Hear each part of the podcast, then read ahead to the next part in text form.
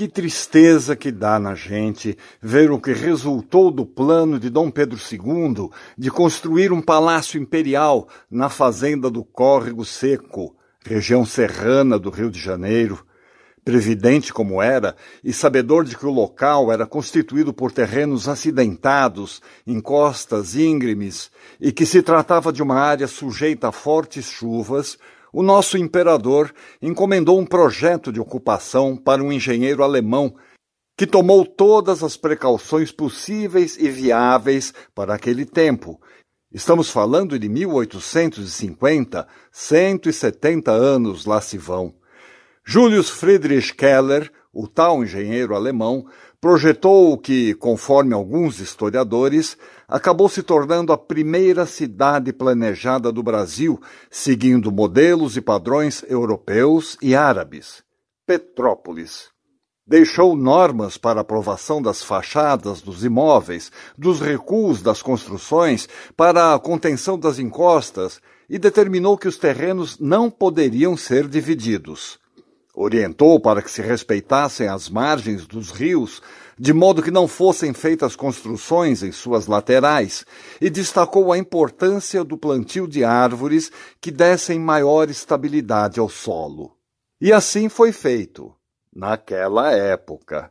Acontece que o império acabou.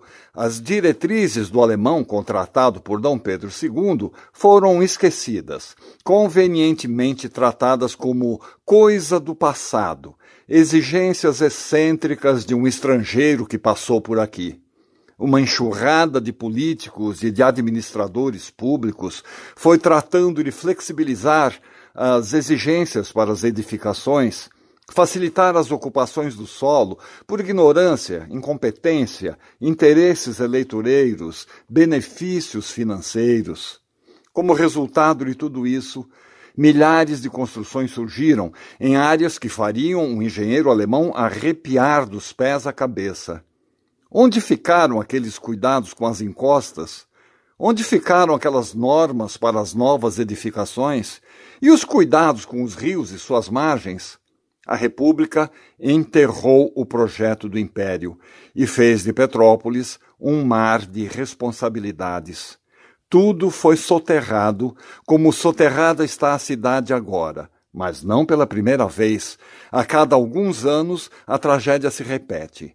Repetem-se as mortes, repetem-se as desculpas, as justificativas, repetem-se as verbas, repetem-se os desvios, tudo se repete, como se não houvesse outra alternativa. É curioso notar que, dentre os deputados mais votados em Petrópolis, aparece em primeiríssimo lugar o bizarro Daniel Silveira, aquela massa de músculos cujo projeto político é explodir o STF. Entre os campeões de votos está também o Hélio Lopes, mais conhecido pelo codinome Hélio Negão, aquele que sempre aparece nas fotos ao lado do chefe supremo, no cercadinho, nas viagens, nas lives, na mortadela, nos passeios de motocicleta, enfim, em tudo quanto é lugar, menos em Petrópolis. Nem sequer uma palavra de conforto se ouviu de nenhum dos dois. Aquela gente toda ali revirando a lama, removendo tijolos e lajes de uma cidade destruída, com os olhos distorcidos de dor crispados de cansaço, numa agonia que perfura a casca de qualquer pessoa, por mais insensível que seja, formam um quadro de horror. É a nossa Guernica, é a representação da nossa angústia e do nosso fracasso como sociedade. A guerra que Picasso retratou era feita de canhões e baionetas. A nossa é feita de memorandos, urnas de votação, desvios, descasos, incompetências, irresponsabilidades. A Guernica Tropical, serrana, é uma obra construída a muitas mãos, ao longo de muitos anos, e que agora está aí, à nossa frente, para o nosso espanto.